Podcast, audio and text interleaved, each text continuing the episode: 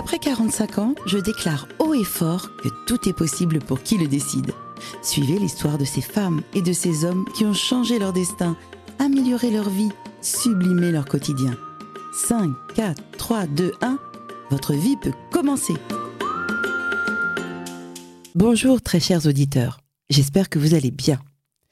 Aujourd'hui, l'émission est consacrée à la résilience. J'ai choisi ce sujet car beaucoup d'entre nous sommes touchés par des accidents de la vie.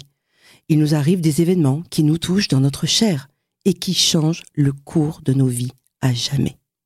Rien qu'en France, près de 12 millions de personnes sont victimes d'un accident domestique chaque année et 15 millions d'accidents de la route. Suite à ces événements tragiques, beaucoup se retrouvent handicapés ou malades chroniques et doivent continuer leur vie avec une santé et une énergie défaillantes. Dans un monde où tout va toujours plus vite, plus fort, il faut être plus jeune, plus beau, nombreux sont ceux qui se sentent rejetés ou invisibilisés par la société. Alors si c'est votre cas, ou celui d'un ami, ou d'un membre de votre famille, l'histoire de Valérie, qui est là aujourd'hui, et qui a subi un accident terrible de la vie il y a 17 ans, eh bien cette histoire va vous redonner confiance, va vous redonner des objectifs. Cette histoire va vous inspirer, vous donner aussi l'envie de vous dépasser peut-être, quelle que soit votre condition physique. Je l'espère en tous les cas, vous encourager. Alors bonjour Valérie, je suis très honorée de t'avoir aujourd'hui dans mon émission. Je t'invite à te présenter. Bonjour Isabelle et je te remercie. Alors donc je m'appelle Valérie, je suis maman de trois garçons, trois hommes maintenant, euh, et mamie de deux petites filles. Voilà, je vis dans le sud de la France. D'accord. Depuis 93 et avant ça, je vivais en Afrique du Sud. Oui, alors tu as une vie très très remplie. On va pas tout raconter, mais tu pourrais écrire un livre hein, de toutes les façons. Hein. C'est vrai, oui. Peut-être à la retraite. alors, j'aimerais en fait, euh, malheureusement, nous replonger il y a, je crois, 17 ans ou 19 ans. Alors, il y a 19 ans, euh, oui, 19 ans cette année. D'accord. Donc, il y a 19 ans, tu as subi un événement dramatique. Euh, tu peux nous le raconter? Alors, un truc tout, bête. Euh, je préparais des frites et la, poignée de ma friteuse a cédé. Et je me suis renversé l'huile sur, euh, sur mes jambes. donc j'ai été pris en charge par ben, les pompiers, l'hôpital, etc. Je suis arrivée avec des, des brûlures très graves sur la jambe gauche, mhm. moins graves sur la droite. Et suite à ça, j'ai eu euh, de nombreuses opérations. Combien d'opérations d'ailleurs? Alors, euh, ben, le tout a duré 13 mois et j'ai eu 17 opérations. C'est énorme. Lors d'une de ces opérations, tu as contracté euh, un staphylocoque doré. Et à ce moment-là, qu'est-ce qui s'est passé sur ta jambe? Alors j'avais une jambe qui ne guérissait pas en fait, et d'où toutes les opérations de nettoyage entre guillemets. Oui. Et du coup, euh, bon, moi, j'avais très confiance aux médecins parce que, bon, ben, on, est bien obligé de, de faire confiance aux personnes qui nous, qui nous aident. Bien sûr. Et j'ai, au bout de quelques, quelques mois, je me suis rendu compte qu'en fait, euh, ma jambe ne guérissait pas et j'avais beaucoup de, de chair qui devenait noire, donc je gangrénais. Et c'est là, de là que c'est parti. Et tu as dû avoir très très peur. Alors oui, là j'ai commencé à avoir moins confiance et là je me suis sentie euh, pas du tout euh, euh, soutenue soutenue par tout ce qui était médical. Là j'avais, là maintenant j'avais peur. Et à ce moment-là, tu as pris une décision, mais terrible pour beaucoup de personnes, qui fait très très peur. C'est laquelle? Alors de l'amputation. Oui. Alors, ça... ça fait peur aux gens, oui. Moi, je, je pense qu'à ce stade de ma vie, au, bout de 13 mois, je n'avais plus peur de rien. Il fallait juste que je, il fallait survivre. Oui, il fallait que tu te débarrasses aussi de. Il fallait que je, voilà, il fallait que je me débarrasse d'une jambe qui ne fonctionnait plus. Mhm et qui ne ressemblait à plus, à plus rien. Voilà, parce que chaque opération, on m'a enlevé, euh, de la peau, des muscles, des tendons, etc. Donc euh, voilà, c'était plus possible. Jamais on allait pouvoir reconstruire tout ça. Alors bon, donc c'est une décision où tu arrives à l'hôpital, tu as pris la décision de, de l'amputation, et tu me dis que tu subis encore un, un autre euh, stress énorme, c'est qu'en fait, on ne, on ne t'endort pas. Alors Enfin, le, complètement, quoi, tu le pas de- jo- voilà le jour de l'amputation, euh, j'arrive euh, j'arrive euh, en salle d'opération et là l'anesthésiste me dit euh, avec toutes les toutes les euh, anesthésies générales que j'avais subies, il était impossible d'en faire une ce jour-là. On t'a fait une péridurale alors que toi, tu as très peur de la péridurale. Très très peur. Alors du coup, ben, j'ai pas eu le choix. Euh, on a fait la péridurale et puis euh, alors je me souviens de rien parce que J'avais- shooté. Voilà, j'avais Mm. beaucoup de médicaments. euh, voilà, donc je, je me souviens de rien. Tout ce que je me souviens, c'est en fait quand je me suis euh, réveillée, entre guillemets, euh, j'étais donc amputée et je me sentais au top. Vraiment, euh, Ah oui. vraiment bien, débarrassée. euh, une, une- une renaissance, en fait, qui a débuté de suite. Ça veut dire que tu avais fait déjà le deuil de ta jambe pendant toute cette période de gangrène? Oui, oui, parce que euh, tous les jours, je voyais que, alors, mon état euh, de la jambe, euh, à mes yeux, se dégradait de jour en jour. Oui. J'avais cette gangrène, j'avais cette mauvaise odeur de, de viande pourrie, on va oui, dire c'est ce ça qu'il en faut, est. faut dire Voilà. hein, les choses aussi. Voilà. hein. Ouais. Et aussi, euh, je sentais que ma vie, elle partait. Et lors de ma dernière visite médicale, parce que ça a été tout un truc de trouver un, un chirurgien qui veuille bien prendre la suite de notre chirurgien pour m'amputer. Ouais, ça, je sais ce que c'est, oui. Voilà. Et, pour, euh, et là, ma vie, elle, elle partait. Et tout doucement. Et le, le chirurgien qui m'a pris en charge, il m'a dit que j'étais en septicémie. Donc, il me restait pas beaucoup de temps à vivre. Il m'avait parlé de deux semaines à ce moment-là. Donc, tu as pris la bonne décision, mais malgré tout, quand tu te réveilles, tu es comme ça, tu es une femme, tu es une- en plus une très belle femme. Euh, tu avais quel âge à ce moment-là? Alors, j'avais, euh, j'avais, j'avais, j'avais hum, quar- euh, 50 ans. Voilà, 50 ans. 50 Alors, ans. à 50 Euh, non, ans. pardon, non. 40 ans. Ah oui, d'accord, parce que je me 40, disais, ouais. bon. Je me suis rajeunie. oui, tu avais 40 ans, donc une belle femme, belle blonde aux yeux bleus, sportive, et d'un seul coup, on te t'enlève la jambe. C'est c'est pas que si tu avais été plus grosse ou non, que ce soit non, ça soit- sûr. moins compliqué, mais en fait, tu avais certainement l'habitude d'être regardée. Et là, eh bien, en tant que femme, c'est quand même compliqué de se retrouver dans cette situation physique, non? Alors, le plus compliqué, c'était que pendant tous ces mois euh, auparavant, j'avais perdu 18 kilos. D'accord. Et je ressemblais à une personne qui était anorexique. Et pour moi, ça, c'était euh, la pire des choses. Et du coup, le, le fait de me regarder dans un miroir toute nue après l'amputation, Mhm. Bon, il me manquait une jambe, oui, mais tout ce que je voyais dans ce miroir, c'était ma maigreur. Et ça, ça m'a rendu plus malade que qu'autre chose. Et du coup, ben, c'est tout bien passé, ça s'est tout bien euh, déroulé. Bon, Voilà. bah écoute, toi, tu es vraiment une warrior, hein, c'est c'est le cas de le dire. Euh, après, tu arrives à la maison et normalement, tu dois aller dans une maison de repos, enfin une maison de rééducation, Alors un oui, centre de rééducation. oui, la normale, c'est qu'on sort de la clinique pour de suite intégrer euh, un centre de rééducation. Mais Je c'est pas n'ai ce que tu as fait. Je n'ai pas voulu le faire parce que j'avais euh, perdu 13 mois avec mes enfants. Ah, qui une vraie qui bonne maman, jeune, toi. hein. Qui était jeune. Ouais. Et je me suis sentie euh, d'abord les enfants, après moi. Voilà. Voilà, alors là, on a le, le sacrifice ultime. On, tu, on, tu es euh, amputé et après, au lieu de t'occuper de toi, tu vas t'occuper Oui. de ta famille. Et ça dure pas un mois, deux mois, trois mois. Ça dure combien de temps cette histoire? Ça dure 10 ans. Voilà, pendant dix ans, tu t'es occupé de tes enfants, t'as pas été en centre de rééducation. Ça, c'est euh, c'est exemplaire.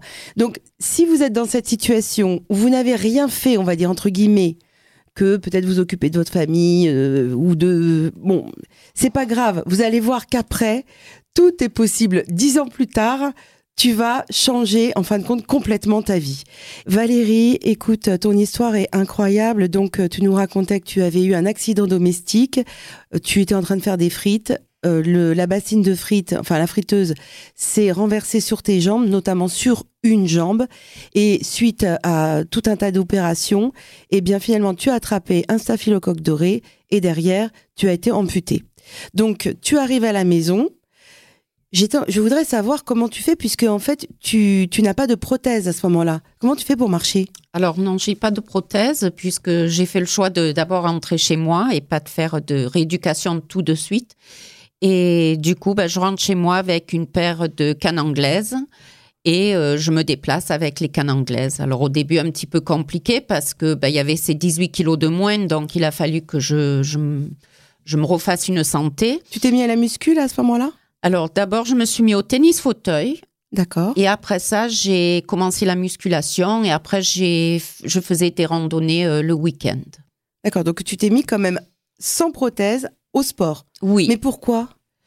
Parce que ben, j'ai toujours euh, fait du sport euh, dans ma vie, de, depuis toujours. Tu étais une sportive. J'étais sportive avant et hum, bon, après, il y a eu la période où j'ai eu les enfants, donc là, je faisais beaucoup, beaucoup moins de sport parce que ben, les enfants, c'est du sport. Oui, oui. et, puis, euh, et puis après, ben, là, j'avais euh, plus de temps vu que les enfants étaient quand même plus grands et j'ai pu me, me remettre. Et puis là, c'était important puisque j'avais pas fait, je me retrouve quand même handicapée. Mhm. Et je me dis, là, il faut que je me refasse une santé et ça va être plus compliqué qu'une personne valide. Et du coup, ouais, je me suis mis au sport euh, de suite. Et aujourd'hui, je fais toujours du tennis fauteuil. Je fais de la muscu une partie de l'année et je les randonnées, voilà, je nage. Les randonnées, j'en fais, j'en fais plus. Hum, D'accord. Bon, en tous les cas, tu fais déjà pas mal de sport hein, quand même. Euh, J'aimerais savoir, euh, à un moment donné, tu as décidé de faire des compétitions. Enfin, en tous les cas, une compétition. Et c'est là, tu m'as expliqué que c'est là que ça t'a motivé d'avoir une prothèse. C'est laquelle compétition? Alors, c'était une compétition qui se déroule aux Pays-Bas Mhm. euh, en stand-up paddle. D'accord. Et hum, c'est un sport que je ne connaissais pas, enfin j'avais vu, mais je n'avais- je n'avais jamais pratiqué. Et ce qui m'a intéressé, c'est c'est que ça durait cinq jours et c'était 220 kilomètres, donc ça faisait à peu près un marathon par jour. En fait, tu as commencé à te challenger Oui, parce qu'auparavant, tu faisais déjà du sport. Oui. Donc, tu étais en bonne condition physique dix ans plus tard. Et là, Oui. tu te dis, tiens, je vais me faire ce challenge. Bon, c'est pas tout le monde qui ferait ça, même avec deux jambes. 220 euh, kilomètres de paddle, euh, c'est quand même quelque chose. Moi, j'en fais du paddle, donc je sais que c'est c'est intense. hein. Euh, et tu commences par monter sur le paddle euh, avec une jambe. oui, parce que ben, jusque-là, je n'ai pas de prothèse. Oui. Il faut bien que j'apprenne le paddle pour aller faire cette compétition. Et du coup, euh, j'ai pas du tout pensé à une prothèse. J'ai dit je vais, je vais m'y mettre. Alors pagayer du côté droit, il y avait pas de souci puisque j'avais ma jambe valide d'appui. Mais côté gauche, vu que je n'avais plus de jambes, je n'avais aucun appui et là je tombais à l'eau. Alors je me laissais porter euh, sur l'eau, tout Ce qui simplement. fait que ça a été là pour toi le- la motivation pour avoir une prothèse. Et oui, obligé pour faire les 220 km. Voilà. Mais est-ce que tu les as fait ces 220 km finalement? Alors, c'était en septembre 2015 et non, je n'ai pas réussi. Euh, en fait, il y a eu un jour où je n'ai pas pu euh, sortir sur l'eau euh, parce que j'avais le corps euh, dans, dans- Trop fatigué. quoi. Ah oui, oui, très fatigué, mal de partout, euh, voilà. Et du coup, j'ai fait 180 km. Ce qui est énorme. Mais tu m'as dit qu'à ce moment-là, tu n'étais pas contente de toi Non, pas du tout. et tu t'es rechallengée pour l'année Oui. suivante. C'est ça. Donc, en septembre 2016, je suis partie, euh, peut-être pas mieux préparée, mais j'ai fait, mes, j'ai fait toute ma course. Bravo, bravo. Merci. Toutes tes- mes félicitations. À partir de là, tu vas enchaîner les compétitions, mais cette fois-ci, tu vas te challenger pour toi-même, mais tu vas faire des compétitions surtout pour des associations. Et la première que tu choisis, c'est l'association, si je comprends bien, si je me rappelle bien, Ella, qui était une association parrainée par Zidane. Alors, euh, c'est parrainé par Zidane depuis de nombreuses années. Et d'ailleurs, tu m'as dit que c'est parce que tu voulais le rencontrer au départ, petite coquine. Alors oui, je me suis dit, il doit, à coup sûr, il doit être euh, là à l'arrivée. Et donc j'ai monté 25 étages et il n'était pas là. Donc je suis redescendue et j'ai j'ai retenté le coup, mais il était toujours pas là. Valérie, pas folle la guêpe. hein. en tous les cas, là, à partir de ce moment-là, tu vas monter des marches, ça va être son truc, Oui, euh, puisque tu vas décider de monter la tour Montparnasse qui a 60 étages, c'est ça? C'est ça. 1000 marches. 1000 marches, avec tes béquilles et ta prothèse, Alors non, sans prothèse. sans prothèse. Toutes mes courses d'escalier euh, se déroulent sans, sans prothèse, à part la dernière que je viens de faire, où j'ai fait moitié-moitié. D'accord. Et donc, euh, cette fois-ci, c'était pour quelle association? C'est pour la Fondation Gustave Roussy pour la recherche des cancers pédiatriques. Alors moi, ce que j'aime beaucoup dans ton histoire, c'est que au lieu d'être sur ton petit nombril entre guillemets à te morfondre sur ta situation et tu aurais eu le droit de le faire, eh bien pas du tout. Toi, tu es dans le don. Tu es euh, dans le... et ça c'est vraiment quelque chose que j'aimerais bien que nos auditeurs euh, retiennent pour eux, si c'est votre cas, si vous êtes dans ce, cas de, de, maladie ou d'handicap, ou le transmettre à des personnes qui sont dans ce cas-là, parce que donner aux autres, même si on n'a pas beaucoup, eh bien ça va nous toujours nous motiver pour notre quotidien. Et c'est ce que tu as fait toi. Oui, oui, parce que ça motive plus euh, s'il y a une bonne, euh, une, bonne cause derrière. Oui. Et puis euh, c'est toujours pour des enfants aussi. En plus, tu aimes les enfants. Voilà, donc ça c'est ça c'est très important. Alors après la tour Montparnasse, oui. c'est pas assez haut pour toi. Tu décides d'aller jusqu'à de faire la tour Eiffel. Voilà, j'ai fait la verticale de la tour Eiffel quelques mois après la, la tour de Montparnasse. C'est combien de marches? 1665. Et en plus, ces démarches, tu m'as expliqué glissantes. Glissantes, métalliques, euh, vraiment euh, désagréables à monter. Euh, voilà. Et puis la, dernière partie entre le deuxième et le troisième étage, la partie qu'on ne peut jamais faire en tant que touriste, mhm. c'est tout en. C'est qu'un escalier. Donc, il n'y a, y a plus de paliers là. C'est vraiment beaucoup de marches. Voilà. Et la dernière partie en spirale. Donc, c'était vraiment compliqué et tout métallique. Mais écoute, tu as fait ce, challenge euh, formidable. Est-ce que tu étais contente de toi à la fin? Alors, contente de moi, non, je ne suis jamais contente de moi. Ah mais c'est vrai que la tour de la tour, euh, la tour Eiffel, c'était le, plus beau, euh, le plus beau challenge que j'ai fait. D'accord. Par la suite, tu ne t'es pas arrêtée là puisque tu as refait la tour Montparnasse et par deux fois ce qui équivalait à 10 000 marches, si non, bien. 2000. À 2000 marches, pardon, 2000 marches. Et ensuite, tu as fait les 10 000 marches, mais sur un pont. Hein. c'est ça, oui. C'est-à-dire que tu as, marché pendant 8h30, c'est ça? Pendant 8h30, j'ai fait des montées, descentes d'escalier. Et là encore, pour une association Toujours pour la Fondation Gustave Roussy. Très bien. Tout cela, qu'est-ce que ça t'a apporté, toi, euh, personnellement? Toutes ces, Tous ces challenges, tous ces objectifs? Alors à moi, ben, c'est toujours, euh, c'est toujours ce défi d'aller euh, au-delà, toujours un petit peu plus. Euh, bon là, plus de 10 000 marches, ça va jamais arriver. Hein, voilà, qu'on soit bien d'accord. Là, c'est bon. mais ça, voilà, ça apporte un défi, ça apporte beaucoup de fatigue, ça c'est sûr. Euh, mais surtout, euh, je le fais pour, euh, pour, pour les enfants, voilà, pour que ça rapporte quelque chose, voilà. Pour, motivé pour, recevoir des dons, voilà. Tu as compris que tu pouvais faire quelque chose qui servait à récupérer de l'argent oui. pour sauver des enfants. Oui. Et du coup, ça t'a permis, enfin, ça t'a motivé énormément. Oui. Et c'est vrai que on pourrait se dire n'importe qui à l'heure actuelle euh, si, euh, par exemple, dans sa vie, il peut faire un challenge quel qu'il soit, ça peut être quelque chose de très petit même, mais si ça lui permet de rapporter de l'argent pour une association, ça doit être euh, extrêmement... Ça, ça, doit rendre vraiment heureux, je pense. Oui, bien sûr. Après, après même si c'est juste une personne qui, qui, qui essaye de se surpasser que pour, pour elle-même, c'est bien aussi. Parce que ben, quand on a un handicap, souvent, euh, on pense que notre vie, elle est, elle est terminée. Oui. Et c'est vrai que de, de, rester sur un canapé devant la télé, c'est pas une solution pour personne. Bien sûr. Et il faut oser, parce que euh, il faut oser, il faut sortir, il faut se faire plaisir. Et puis, euh, pourquoi pas, on se sent bien de faire du sport. Et le sport, ça, ça sauve toujours une personne. Ce sont des bonnes hormones, en l'occurrence des endorphines qui vont booster euh, notre organisme. Et tu sais, ça me fait penser aussi, euh, récemment, il y a eu euh, le marathon à New York et il y a une jeune fille qui était trisomique et qui est allée jusqu'au bout de ce marathon et j'ai trouvé ça extraordinaire. Elle a réussi à faire ça.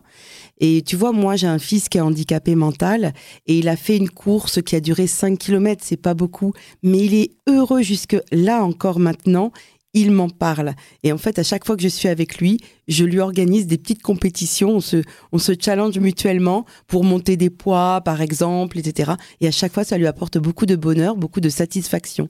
Donc, euh, ton exemple peut motiver énormément de personnes et énormément de nos auditeurs. Oui, et puis il n'y a, a pas de petit challenge de toute façon, il n'y a pas de petit défi. C'est ce que nous, on peut faire. Voilà, après, moi, j'ai voulu aller au-delà parce que j'avais cet esprit... Euh, de compétition avec moi-même, pas avec euh, une autre personne. Oui. Mais après, euh, même si j'étais restée sur le fait de marcher 3 km par jour, c'est pas grave. C'est toujours 3 km. Oui. Donc, il y a peut-être des personnes qui veulent pas aller au-delà de ça, mais au moins, ils font, ils font leurs 3 km par jour et c'est tout à fait bien. Oui. Bah écoute, en tous les cas, merci beaucoup pour ton exemple et pour ton histoire qui est tellement inspirante et qui va, je suis sûre- donner du baume au cœur à tous nos auditeurs. Je te remercie. La semaine prochaine, on aura un- une nouvelle histoire à raconter. Je vous encourage à être euh, à notre écoute, hein, à venir euh, à écouter tous les mardis à 16h30. La vie commence à 45 ans. Et merci encore pour votre fidélité. Au revoir. Merci.